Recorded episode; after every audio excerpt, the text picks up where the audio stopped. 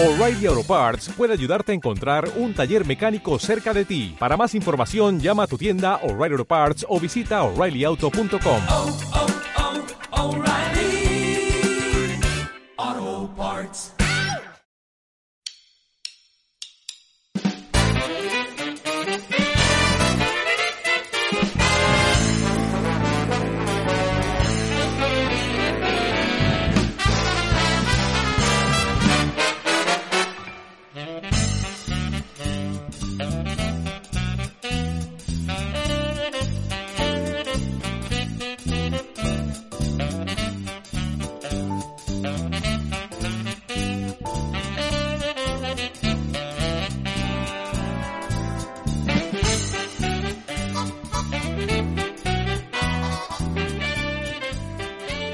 Hola, muy buenas a todos. Esto es Un Café con Nintendo.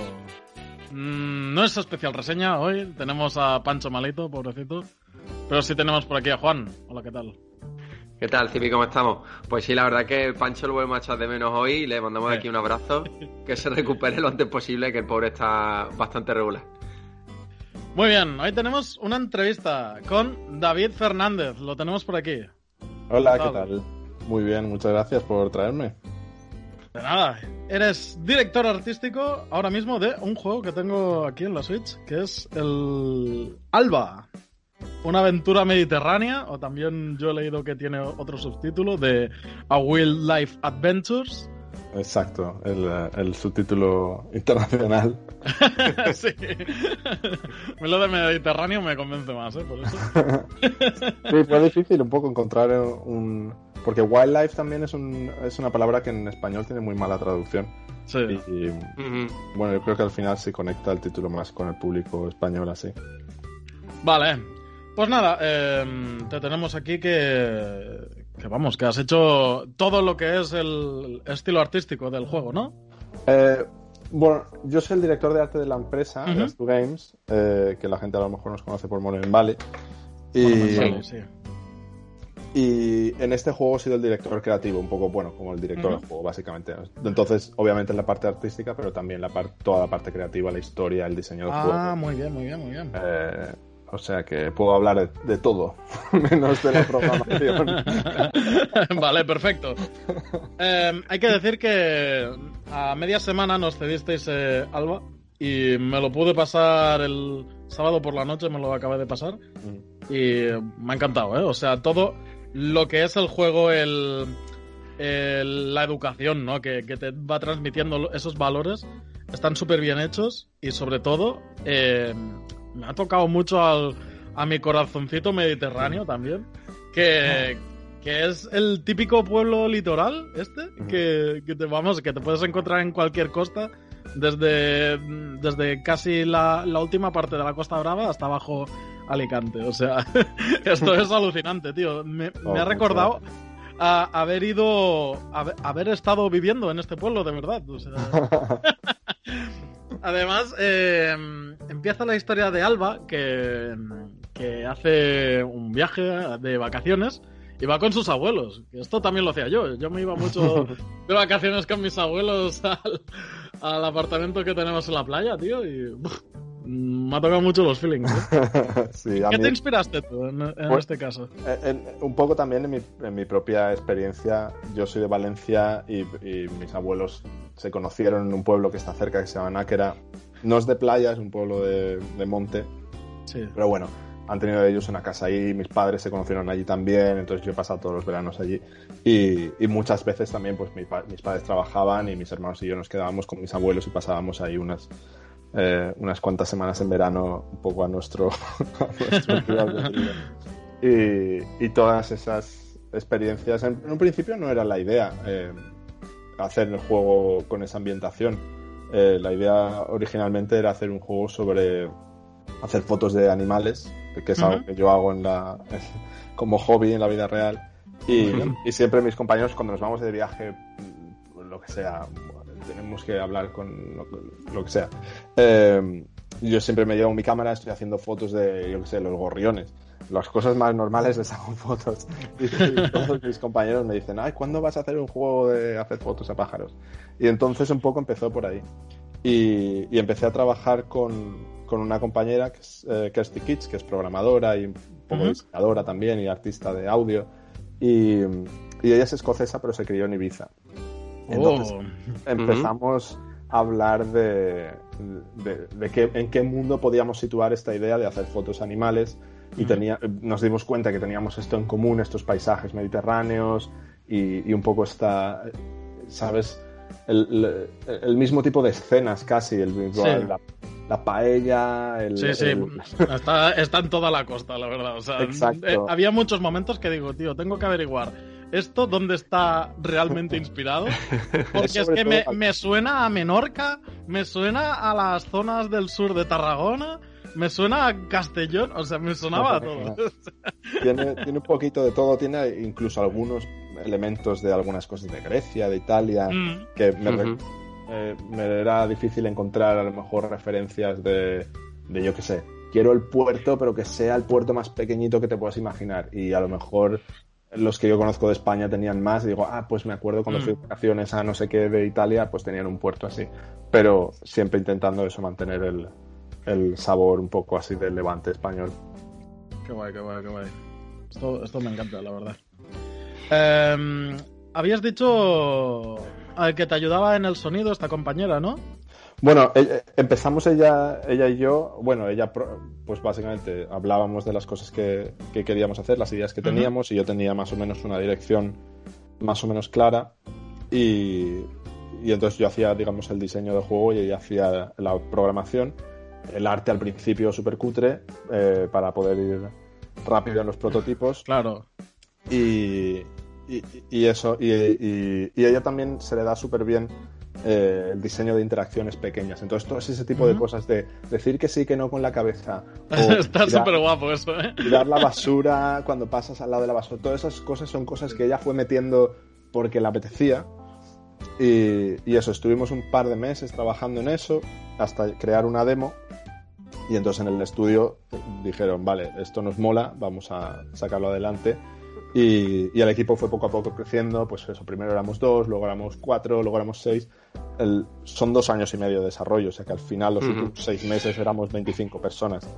Eh, No pero empezamos eso, muy pequeñitos y, y teniendo, digamos, mucho control en, en ese tipo de, de cosas de forma que, que cogió personalidad muy rápido. Muy bien, muy bien, muy bien. Entonces, David, eh, no tuviste que convencer a- al equipo, ¿no? Sobre la idea que tú tenías pensada, que fue un poco tener la idea y a partir de ahí aumentando un poco el, el número, ¿no? De componentes del grupo. Ah, ah, hubo muchas cosas que convencer. Hubo que convencer. les- de- a mí me gustan mucho los juegos de mundo abierto y, y creo que tienen un montón de, de posibilidades de, de llegar a un público por el tipo de experiencia que suponen, de exploración, de descubrimiento, pero siempre son experiencias muy largas, pues 100 horas o, o cosas así, siempre hay mucho combate, entonces pues a la gente que está acostumbrada a jugar a videojuegos, pues eso no le importa, pero, pero a niños pequeños o a personas más mayores que no han crecido con videojuegos, eso sí que les echa un poco para atrás. Y, Ujú. y- y queríamos hacer una experiencia más, más accesible de, de un juego de mundo abierto. Entonces, desde ese punto de vista sí que había muchas, muchas cosas que discutir y que convencer de, de, bueno, que dónde está, dónde está el, el reto del juego si no hay combate que- y entonces qué cosas, qué cosas podíamos hacer con, con la fotografía. Eh, al, al principio experimentamos mucho con, con mecánicas de sigilo para acercarte a los animales, eh, pero luego al final nos acabamos dando cuenta que era mucho mejor para el jugador eh, simplemente dejarles hacer lo que ellos quisieran y, Claro. y digamos que ba- rebajar los niveles de, de- de complejidad en muchas cosas. Luego sí que a veces que añadimos algo, a lo mejor algún paso en algunas cosas, pero eh, fuimos durante mucho del desarrollo eliminando restricciones que le habíamos puesto al jugador desde el principio. Por ejemplo, al principio cuando acababa el día, en lugar de los abuelos mandarte un mensaje y ven a casa cuando quieras, el abuelo se personaba ahí y te decía, bueno, ala, que ya se ha acabado el día. Una totada de rollo. Y ese tipo de cosas que en papel suena bien, ah, ¿cómo vamos a organizar los días? Y que luego poco a poco, quitando todos esos elementos superfluos, quedaba la experiencia mucho más cercana a la experiencia que queríamos llevar a los jugadores. Eh. Pero en cuestión de, lo, para mi sorpresa, eh, que preguntabas, eh, ¿hubo que convencer a la gente? Eh, muchas veces me preguntan si hubo que convencer a la gente de la ambientación esta valenciana. Sí, española. sí. Y- Claro, eh, Y yo y te lo prometo, yo pensaba, bueno, esto lo estamos haciendo así porque es más fácil para nosotros, conocemos este mundillo, lo que sea, luego ya hablaremos de qué ambientación le ponemos a eso. Y, y en el estudio era, no, no, no, no, no, no, esto tiene que ser así. O sea, esto no se ha visto nunca en un videojuego. Y, No, no, no, no. y esta, esta autenticidad y esta... ¿Sabes? Es, es como muy simple todo, está presentado de forma muy simple, pero muy auténtico. Y, y eso era, pues, no que nos obligaran, pero uno de los de la, de la directiva de la empresa, eh, que acabó siendo el, el, digamos, el director de, de tipo, de- del el productor ejecutivo, por así decirlo, del, del juego, él, él era uno de los que insistió que uno de los pilares del juego era que tenía que ser auténticamente español. O sea que más que más que yo convencerles, me convencieron eso- ellos a mí. Sí, porque sí, sobre todo para que la gente que no lo sepa, As2 Games eh, es un estudio que está afincado en Londres, ¿no? Londres estamos, sí. Pero soy más de un componente español porque haber estado leyendo y sí que he visto que, por ejemplo, Lorena Álvarez, que no sé si pertenece al estudio o ha colaborado de forma concreta aquí, eh, si sois más personas españolas aparte de ti. A, a Lorena eh, conocía su trabajo eh, y me gustaba mucho y nos pusimos en contacto con ella un poco a ver si suena la flauta. Ella, cuando le llamé, me dijo, pero ¿tú estás seguro de que, de que es conmigo con quien quieres hablar? sí, sí, yo creo que esto lo puedes hacer porque ella no había hecho ninguna banda sonora para ningún videojuego ni nada. Eh, y fue la, la elección perfecta. Pero bueno, hemos trabajado con ella en este proyecto y quién sabe si en algún proyecto en el futuro, pero, pero en el estudio español soy, estoy yo, pero también nuestro jefe de marketing es español y nuestra consejera delegada es española desde hace, Ujú. bueno, na- eh, está con nosotros un par de años. Eh, siempre hay- ha habido algún otro español de vez en cuando, pero bueno, Ujú. eh, de 30 personas, pues tres somos españoles. Eh, Porque siempre, siempre puedes tirar de bibliografía, de fotos, ¿no? Pero supongo que al final gran parte del trabajo ha recaído en ti, ¿no? Sobre todo a la hora de representar lo que es todo Claro. este ambiente que, que habéis estado hablando. Y, y de muchas reuniones de decir, y de que la gente dice, David, estás demasiado obcecado con los detalles. Yo, pero es que eh, la, la longitud del arroz saliendo del agua es importante.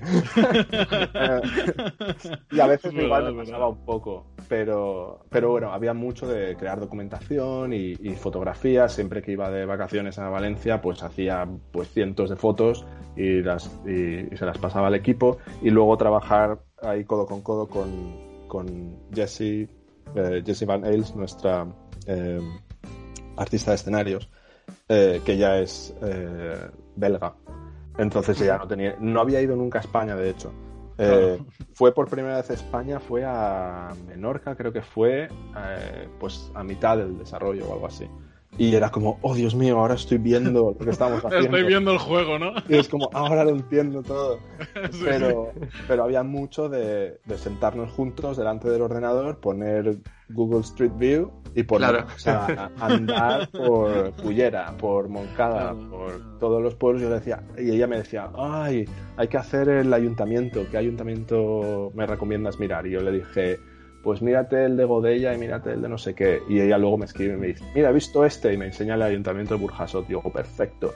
Y el ayuntamiento de Burjasot es el que está en el juego y a la gente de Burjasot le mola bastante. Está guapo, está guapo.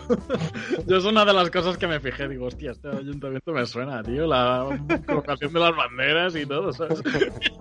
Es como el de Burjasot es que es el típico, es un edificio perfecto en ese sentido de el típico ayuntamiento que esperas en un pueblo pequeño eh, del Levante. El, el- el tipo de arquitectura, de la época y, y- y- y al verlo fue sí, exactamente este. Yo sabía que lo había visto en algún sitio, no me acordaba dónde. Y fue nuestra artista belga la que me dijo, oye, ¿y este ayuntamiento qué tal? Muy bien, muy bien. Eh, te decía antes lo del sonido porque a mí me ha llamado muchísimo la atención eh, cómo están metidos los efectos de sonido de, de todos los pájaros. O sea, a veces eh, apagaba la Switch y me sorprendía de que yo ahora viviendo en ciudad no escucho estos pájaros, ¿sabes? O sea, me estaba retrotrayendo a, a jolín, sí, sí, yo de esto he mamado mucho, ¿no? De esto lo he vivido, lo de escuchar distintos pájaros de, de todo tipo, a, a- sobre todo en verano, las golondrinas, los vencejos, los aviones y tal. Y claro, apagaba la Switch y veía el, el mundo de, de cemento en el que vivo, tío. y me, me daban ganas de llorar. O sea, la, la- la ambientación que se consigue con los efectos de sonido es brutal. Me encanta, me encanta. Era, era para mí súper importante también desde el principio. Eh, nosotros, eh, creo que Alba ha sido el único prototipo en ocho años que llevo en Astu Games y de, yo qué sé, decenas de prototipos que hemos hecho, el único prototipo que tenía desde el principio sonido. Eh, porque para mí era súper importante también que cuando estás haciendo fotos de animales en la vida real, la mayor parte de las veces lo primero que haces es que los oyes. Y Claro. entonces te posicionas en el espacio y dices, vale, está más o menos a esta distancia y en esta dirección. Y vas intentando acercarte poco a poco. Y es una parte súper importante de esa experiencia. Entonces, lo- lo- una de las primeras cosas que probé es, ¿es posible hacer algo así? ¿Es posible crear eh, pues un sonido ambiente que no tenga animales y luego añadir encima de eso que todos los sonidos de animales que oyes en el juego son los animales que te puedes encontrar? De forma que si tú oyes algo en el juego, puedes seguir e- ese sonido y encontrar el animal que lo está, que lo está produciendo Sí, eso es Era- genial.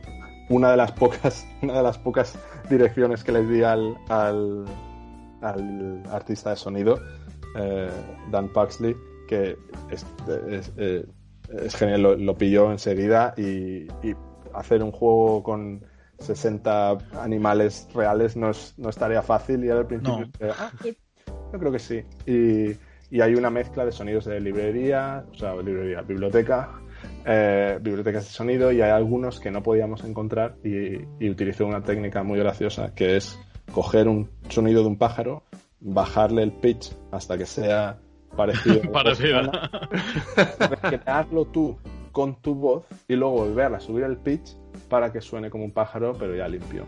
Y eso creo que hay unos cuantos animales en el juego que son la voz de, de Dan eh, y el resto son, son sonidos reales.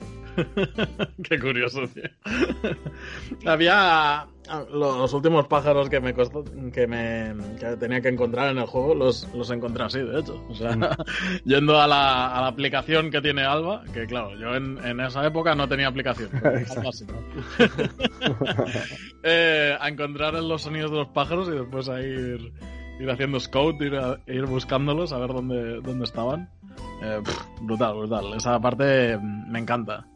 No, Después- Era, era mi fantasía tener un libro que aprietes un botón y haga el sonido del animal. Yo solo quiero la vida real. Sí, sí, sí, era, era rollo Pokédex, pero, pero real. Eso es genial. Eh, después el tema de los valores eh, hace incidencia constantemente en el juego. O sea que entre el diálogo de los personajes, el- los carteles que te encuentras, que digo, yo, yo este cartel de, de prohibido quemar el, el bosque, lo he, visto, lo he visto no sé cuántas mil veces. Eh, no sé, todo mm, lo que son los valores del ecologismo y la naturaleza y todo eso está también muy bien conseguido. Y creo, de hecho, que, que es muy valioso que, que se representen tanto en este juego, porque quizás a los más jóvenes eh, les da una lección o, o les sirve como, como una buena guía de, de campo, como aquel que dice. Sí, y, bueno, hay mucho. A ver, ¿por dónde empiezo? El, el- el ser un ejemplo a los jóvenes. Para mí, totalmente es uno de los objetivos para mí con el juego. eh, pues esa conciencia. Ya no una concienciación necesariamente como sermonear, sino respetar el medio. sal- salvaguardar el medio ambiente es guay. Y, Sí. y es un poco como, para, para mí, bueno, a mí me gustaban mucho los documentales de animales cuando era pequeño, pero también me flipa Sonic. Y Sonic es un, un animal que está luchando contra la industrialización y, Sí. y, y- y protegiendo a los animales y la naturaleza de una forma que se entiende muy bien para un niño. Y, y siempre yo, para mí, eso Sonic ha sido como un, un superhéroe ecologista. Y, Lo es, lo es. Y entonces, e- ese, e- eso está por una parte, que creo que, que eso, que es más que, na- más que decirle, más que intentar convencerles a los niños de que eso es, es algo importante, enseñarles que, que eso no es algo que tengamos que estar todo el rato preocupados, se va a acabar el mundo, sino hacerlo con un mensaje positivo y de, mira qué guay, el, el héroe de este juego es una niña pequeña que ayuda a los animales Mm. y lucha contra la especulación inmobiliaria. y hacerlo en, eso, en ese tono, en ese tono de, de- de posibilidad, de, de que las cosas se pueden conseguir si lo hacemos entre todos y de despertar a, a las conciencias dormidas y hacerlo de una forma también que no fuera los malos son muy malos y los buenos son muy buenos, sino que incluso el propio abuelo de Alba al principio dice, bueno, pues a lo mejor el, el hotel no está tan mal porque, Sí. ¿sabes? Que su hija se ha ido fuera a vivir, ¿sabes? Su, su hija vive en Londres porque no había trabajo allí. Entonces también es- se entiende, ¿no? Que, que haya, que, que no todo es blanco y negro y que hay y que hay formas de verlo pero claro para una niña pequeña que acaba de salvar un delfín pues que le pongan un hotel en la red sobrenatural no mola nada No mola nada y además, eh, ¿qué es un hotel al lado de salvar un delfín? O sea, por favor. no es nada. David, y, y el tema de la fauna del juego, ¿vo- ¿vosotros pusisteis un límite desde un principio empezaste a añadir?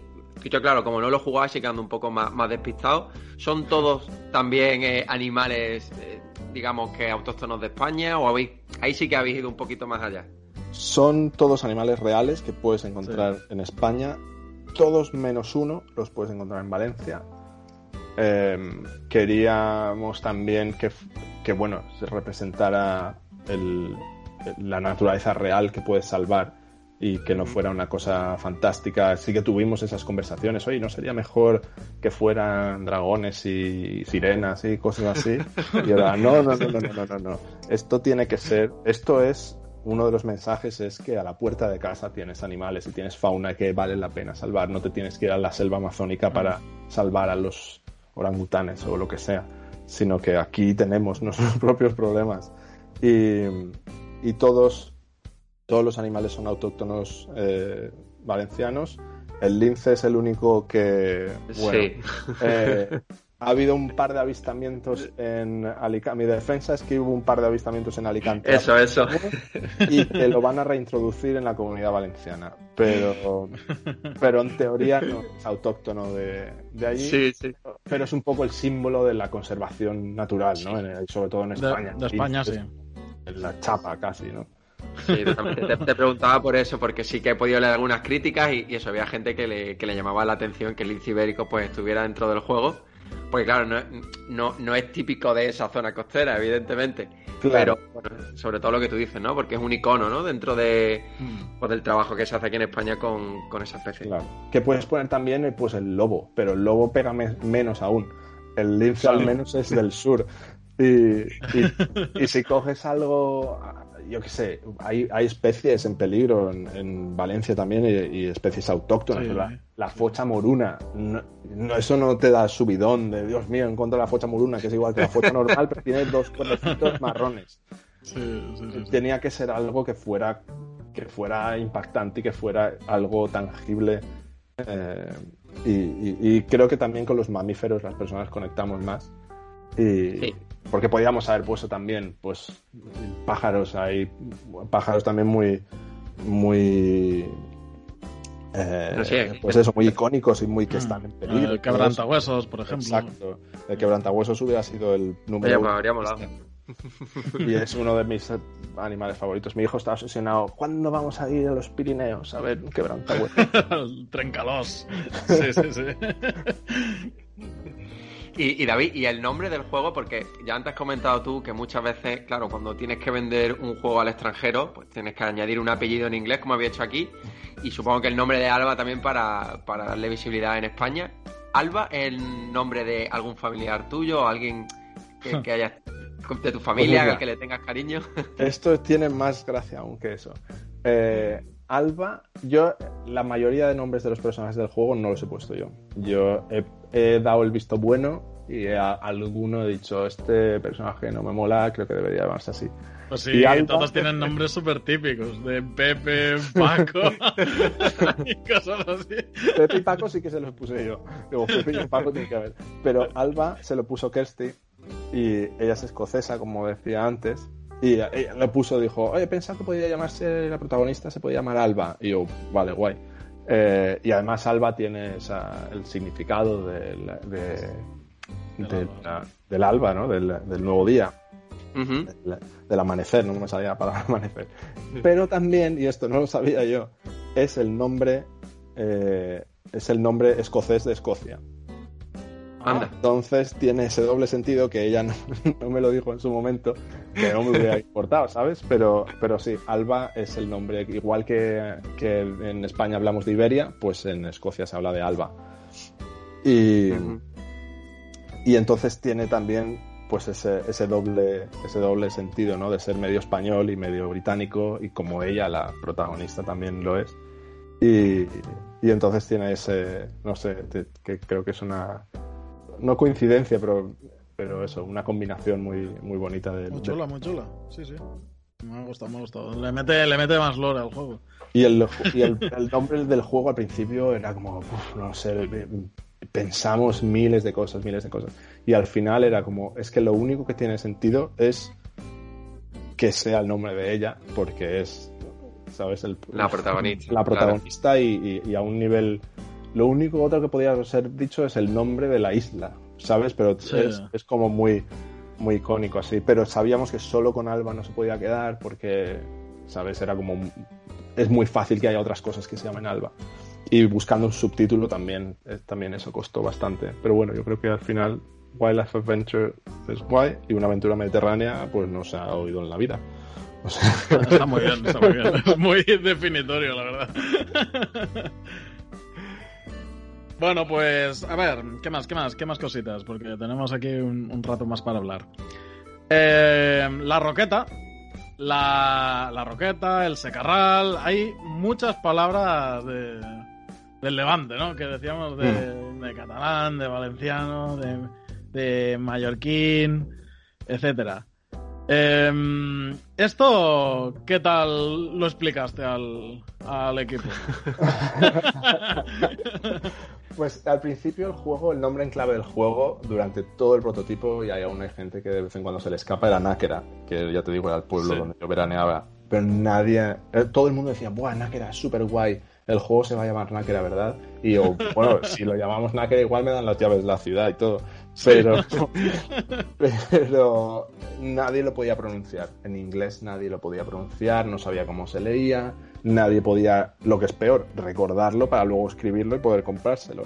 Eh, entonces, eh, había algunos, eso, eh, nombres que resultaban demasiado difíciles y, y era importante que el nombre fuera reconocible y fuera fácil. Pero por el resto de nombres nadie me puso ningún problema. Eh, Ujú. y Secarral dije, bueno, que hay más, que hay más seco que un pueblo en verano en Valencia. Sí, sí, sí, sí. Eh, y eso, y el Pinar del Mar fue idea de uno de nuestros programadores que es italiano y dijo cuatro o cinco nombres y uno era Pinar del Mar y dije, bueno, vamos a ver que Pinar del Mar no exista ya. Y Pinar del Mar concretamente no, pero mm, sucedáneos sí, combinaciones parecidas. hay. Sí, sí, sí. Pero bueno, en Náquera, o el, mo- el monte que hay más en medio de. más- bueno, colindante con Náquera es el monte del Pinar. Y dije, bueno, pues mira, aquí me quedo al menos Muy un bien, poco de. Náquera. Y David, a la hora de, de las mecánicas del juego, ¿habéis tomado como referencia, no sé, algún juego anterior, algún título? Porque es verdad que, hombre, solo por el hecho de esa fotografía sí que tiene cierta similitud, por ejemplo, con Pokémon Snap. Pero no sé si habéis tomado eso, alguna mecánica o algo, o algo de referencia de, de otros juegos que hay en el mercado. Porque es verdad que tiene un juego muy especial, no hay nada muy parecido. Pues Pokémon Snap lo miramos. No habíamos, Kirsty y yo no habíamos jugado ninguno de los dos a Pokémon Snap. Y, y jugamos pues la primera semana o segunda semana que estábamos en este prototipo y dijimos, bueno, vamos a jugar a Pokémon Snap. Jugamos una partida y dijimos, "Ah, esto no. o sea, es un juego fenómeno, ¿no? Pero, es, es justo lo contrario de lo que queríamos Sí. hacer nosotros. Pokémon Snap va sobre raíles y tienes que es un juego de memoria en el que tienes que memorizar el circuito, saber cuándo va a salir cada, cada uno de los Pokémon en cada pose y luego te ponen una nota en todas las fotos y queríamos nosotros justo lo contrario. Queríamos que, que todas las fotos contaran, que fuera algo que tú quisieras hacer la foto buena porque a ti te apetece, pero no hay nada en el juego que te está diciendo esta está bien, esta está mal. Queríamos que tuvieras la libertad de, de moverte por ahí. Eh, sabíamos, gracias a Pokémon Snap, que, que hacer fotos en un juego es divertido. Pero, pero sobre todo más que en eso está inspirado en que muchísimos videojuegos, sobre todo juegos grandes, eh, Spider-Man, Assassin's Creed, todos los juegos eh, de consola eh, de más éxito y sobre todo en PlayStation, tienen todo su modo foto Sí. súper integrado con un montón de cosas y, y- y ves que hay un montón de, de, de comunidad alrededor de eso, ¿no? De hacer las fotos y de... Y yo mismo, pues eso, jugando Assassin's Creed que me mola mucho, voy... hago más fotos que otra cosa. y, hay, hay muchos fotógrafos, sí. y entonces, claro, ese, esa, digamos, esa, eh, no sé, esa fascinación por la fotografía, ese, ese modo creativo de- que, que es casi gratis, ¿no? Tienes un mundo en 3D y puedes hacer lo que quieras con él porque tienes la, la posibilidad de encuadrarlo como tú quieras, eh, coger los sujetos que tú quieras y, y- y era un poco esa la inspiración. No, te- no nos hemos ¿En qué otros juegos? Hay, mu- hay muchos juegos que es un poco... La primera vez que tuve una idea de hacer un juego para de hacer fotos de pájaros, estaba jugando al Diablo 3.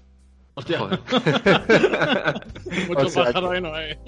Pero, pero tiene esa idea de, de estás buscando algo en concreto, porque Sí, si eso estás sí. jugando en niveles altos, pues estás intentando encontrar el, el- pues eso, la pieza de equipaje que te falta y, y, y tienes un mundo por explorar que una vez también en Diablo 3, cuando has jugado mucho, no tiene sorpresas el mundo. Entonces, Ya. que es, es un poco ese, ese, ese juego con la familiaridad. También estuvimos jugando, poco antes de hacer los primeros prototipos de Alba, estuvimos jugando a- al primer Zelda de todos, el de la, al de la- Ey. que tiene que te echa ahí en medio del mundo y no te dice nada y tú te buscas la vida. Y eso nos molaba mucho también. Eh, y de hecho en un principio el juego iba a ser de- con perspectiva desde arriba. Eh, lo que pasa es que para teléfonos el juego originalmente pues eso la versión original es para teléfonos móviles. Era muy difícil con una pantalla en vertical porque queríamos la pantalla en vertical porque es mucho más accesible para la gente cuando juegas en móvil. Eh, era, era muy difícil orientarse con una, con una pantalla vertical eh, y una perspectiva desde arriba. Eh, pero bueno, ese, ese tipo de, de juegos de exploración, pero eso sobre todo Diablo y, y el, y el primer Zelda, eh, en, en el sentido de cómo tratan ellos un mundo, Sí. un mundo a explorar y, y- y- y eso, y los misterios que hay y la familiaridad que, que- que adquieres con el entorno y sitios en los que vas y vuelves muchas veces, los dos. eh, y Zelda también es un mundo relativamente pequeño y, y se trata Mm. de hacerlo muy bien. Y en, y en Alba queríamos hacer también lo mismo, que era un sitio que se sintiera como tu casa. Sí, sí, sí, sí. Al final el mundo ha abierto este, porque está abierto, pero como es limitado, Pero te bolsillo. acabas familiarizando y ya sabes dónde están todos los vecinos. Exacto. Es, es genial. es que de hecho, una vez en. ¿Cuándo fue esto? El viernes, que me iba a dormir, estaba jugando a Alba y encontré la radio. Mm. Entonces, me puse a sintonizar y, y había un programa noticiero en la radio y, y iban saliendo personajes hablando. Eh, Tony, el de, el de la granja. Y yo, "Ah, no sé qué. Y, ya, y me acuerdo que al sábado por la mañana fui a la granja a ver dónde estaba el Tony. eso, eso es genial, tío. Me encantó. Eso lo grabó, lo grabó Lorena con su novio en un momento porque decíamos, ah, necesitamos que haya... Hay momentos que el juego tiene música y puedes pasar por el lado de una radio y si la radio está sonando música, pues ahí no, eso chocaba y no quedaba bien. Entonces el, el de sonido Dan siempre estaba, ay, hay que meter aquí algo con, con voces y tal. Y yo, mira, Dan, no tengo, me parece fenomenal, pero yo no tengo tiempo para grabar ahora un programa de radio. Y, y, y al final convenció a Lorena y, y les quedó muy gracioso, la verdad. Sí, sí, sí, muy, muy chulo, muy chulo. Iba a decir también Mira. otro juego, acabo de caer, que Fable también fue muy, para Mm. mí, muy, importante porque tenía eh, esa idea de que el mundo va cambiando con tus decisiones. Que aquí no tiene cosas de ser eres bueno o eres malo, pero sí que haces cosas en el juego que tienen un efecto y ves el mundo cambiar. Y de hecho, eh, uno de nuestros diseñadores, eh, John Bay, trabajó en el primer Zelda. Y, eh, Joder. y el guionista que cogió, bueno, ya teníamos más o menos un guion, pero eh, George. Eh, George escribió, pues eso, la mayoría de los diálogos y reestructuró la historia y tal, y él ha trabajado en casi todos los celdas también. Y, Ah, eh, perdón, en los celdas, en los Fables. No sé, y, sí. y era como, ah, qué guay, bueno, este es mi, este es mi Fable. Y David, ¿habéis quedado contentos con el resultado final? Porque el otro día estuvimos, bueno, el otro día, hace ya una- unas semanas estuvimos hablando con, bueno, con algunos integrantes de los responsables del remake de Alex Kidd. Ajá. Claro, estoy decían jugando que había sí, que había muchas cosas que, le, que ahora una vez que ya habían lanzado al mercado el juego y demás, le habría gustado cambiarlo, lo habrían hecho de otra forma. ¿A vosotros ha quedado un poco esa sensación? Eh, hay muchísimas cosas, pero es que un juego no lo terminas, un juego lo sacas. Eh, Claro. Y pasa con, con todas las cosas creativas y hay muchísimas cosas, muchísimas cosas que nos hubiera gustado hacer distintas, que por motivos técnicos o por motivos de tiempo o porque no logramos hacer la versión buena, eh, queríamos tener pues muchos más animales o queríamos tener eh, más misiones, pero había que, había que elegir al final qué cosas querías hacer. Una en particular que yo desde el principio era, esto es lo más importante del juego, era que tú las fotos que hacías eran las fotos que se te quedaban a ti. Tú hacías una foto y esa es la foto que pones en tu guía de aves y es la foto que pones en los carteles y había misiones en las que tenías que hacer fotos de distintas cosas y tal y se guardaban las fotos. Y por motivos técnicos, porque en una de las plataformas que teníamos que sacar el juego no había eh, no había espacio de almacenamiento, dijimos, ah, espérate, que llevamos un año trabajando en este juego de fotografía y no podemos guardar las fotos. Eh, y entonces empezamos a pensar qué podemos hacer, qué podemos- y al final, y, y, sabes, vas haciendo ahí el puzzle en tu cabeza. Y dijimos, pues, ¿y si no guardamos las fotos? Que- Claro. y, y era como, ¿de qué estás hablando? Y- pero además fui yo el que lo dije eh, de no guardar las fotos. Pero David, eh, llevas meses diciendo que esto es lo más importante del juego. Eh, y entonces, y pero gracias a eso convertimos la cámara, que era una anteriormente era una cámara, la convertimos en el teléfono móvil y tienes una app que sirve para identificar y eso, gracias a eso, ahora el jugador tiene un acceso a un feedback de lo que está haciendo, si el, si el pájaro que está fotografiando ya lo tiene, o si no lo ha visto nunca, si ese le vale.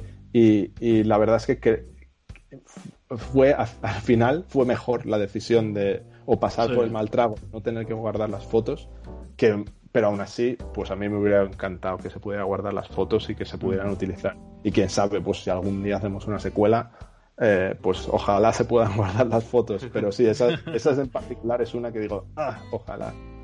Ya, ya, ya, ya. Muy bien. Eh, mientras Y- estaba. Bueno, di, di, Juan. No, digo, ahora que él hablaba un poco él, que me gustaría saber cómo, cómo ha ido en ventas. Yo sé que la habéis lanzado hace relativamente poquito tiempo. Sé que Nintendo con el tema de cifras de ventas en Switch eh, no son muy... son bastante opacos, pero ¿tenéis ya vosotros cifras un poco para saber cómo ha sido el recibimiento? Pues el- la, la verdad es que la versión de consola la hemos sacado a través de un distribuidor y aún no tenemos números. Eh, la versión de, de teléfonos ha ido bastante bien. Es, es también difícil de saber porque ahora con Apple Arcade es una forma nueva de sacar juegos Sí. y, y- y, bueno, igual no das el pelotazo que podías dar antes con las, con las apps premium que, Ya. que, que se venden y, y ya está. Y, y tienes pues a lo mejor, sin embargo, más acceso continuado. Eh, pero bueno, llevamos eh, creo que unas 600.000 o 700.000 descargas. O sea que eh, Eso, eso es antes de la salida en consolas, creo. O sea que bueno, bien, bien en, ese- bien. en esos términos. Eh, Sí, sí. estábamos hablando el otro día que hemos sido súper afortunados de- desde que sacamos Monument Valley.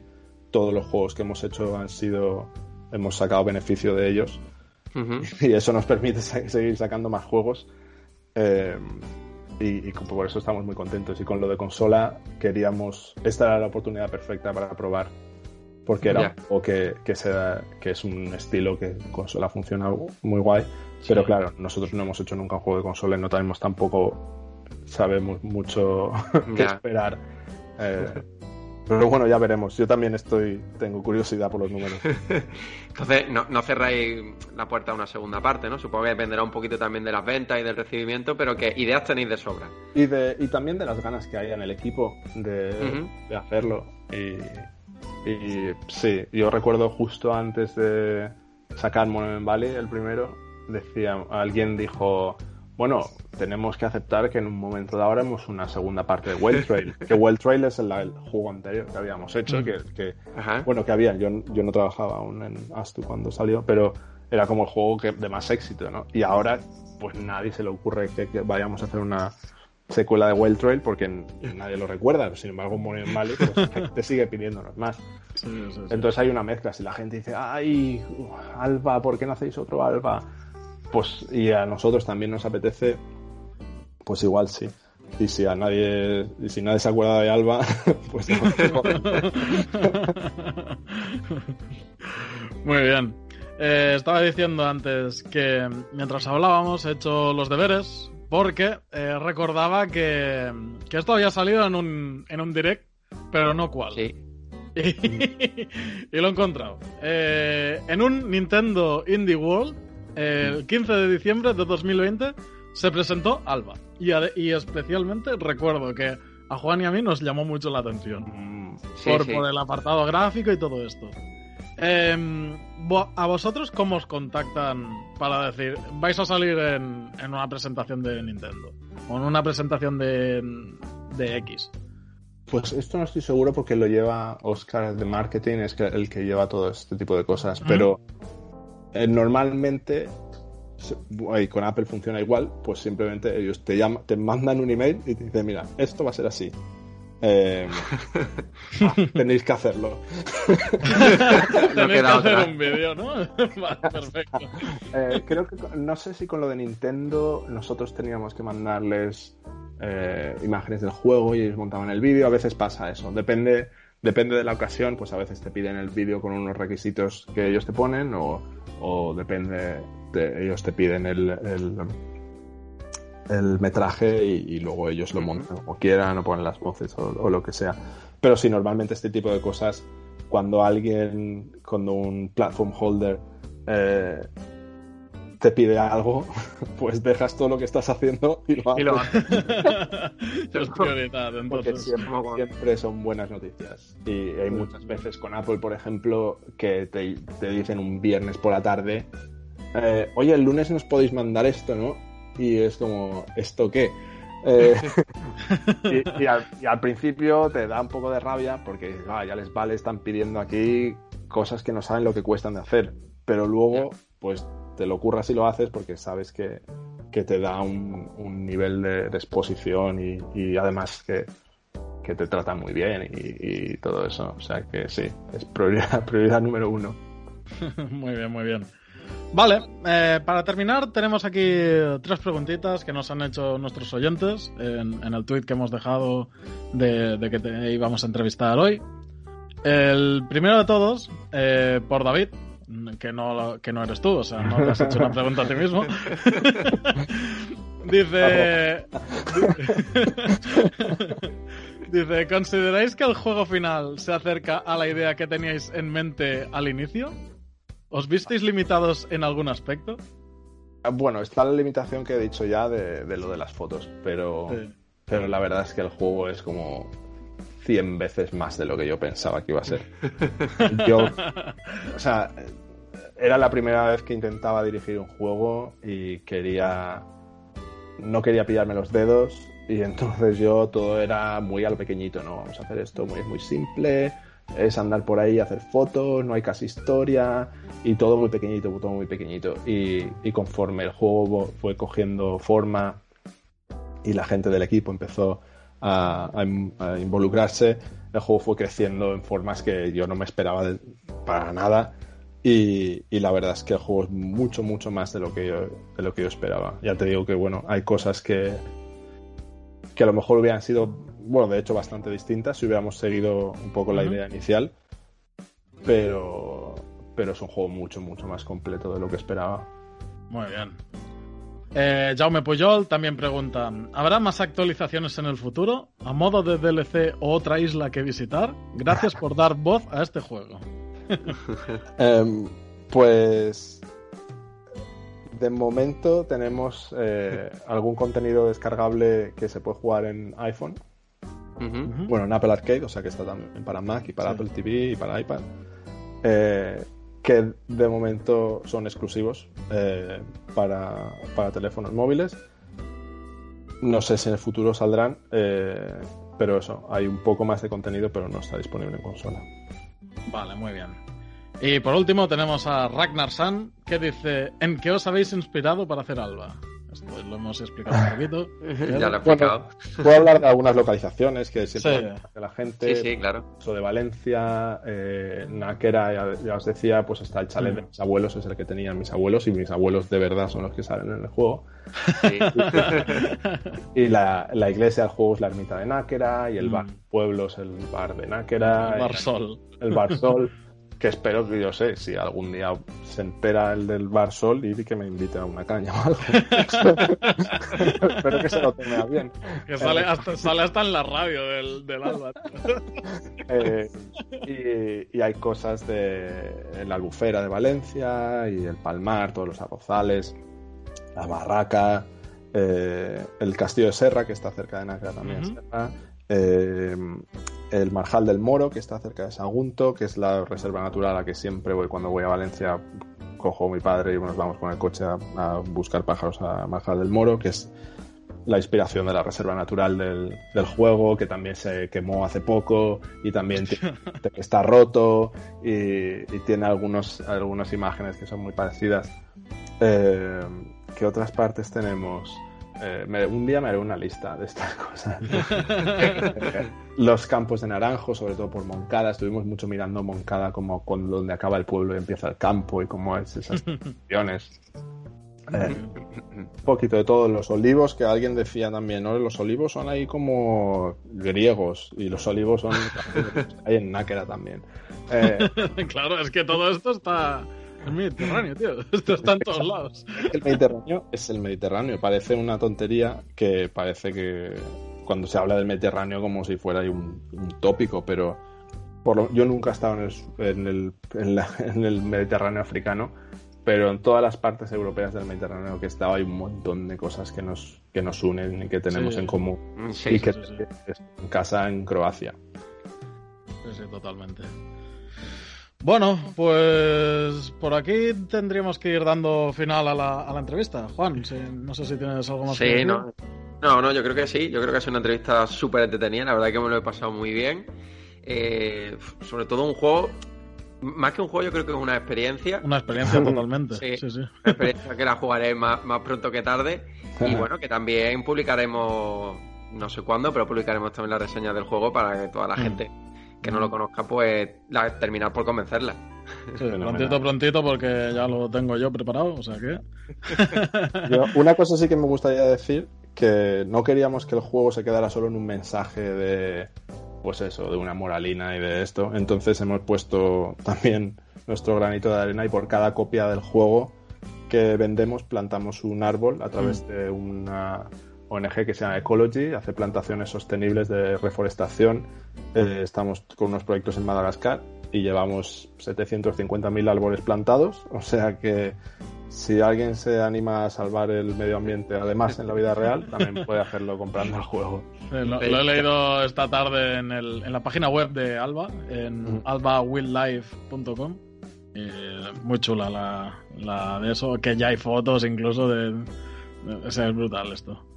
Es muy guay, la Pues- verdad. sí. Yo, yo mismo estoy como, ah, no sabía que esto iba a hacer, pero estoy muy orgulloso de haber participado en esto.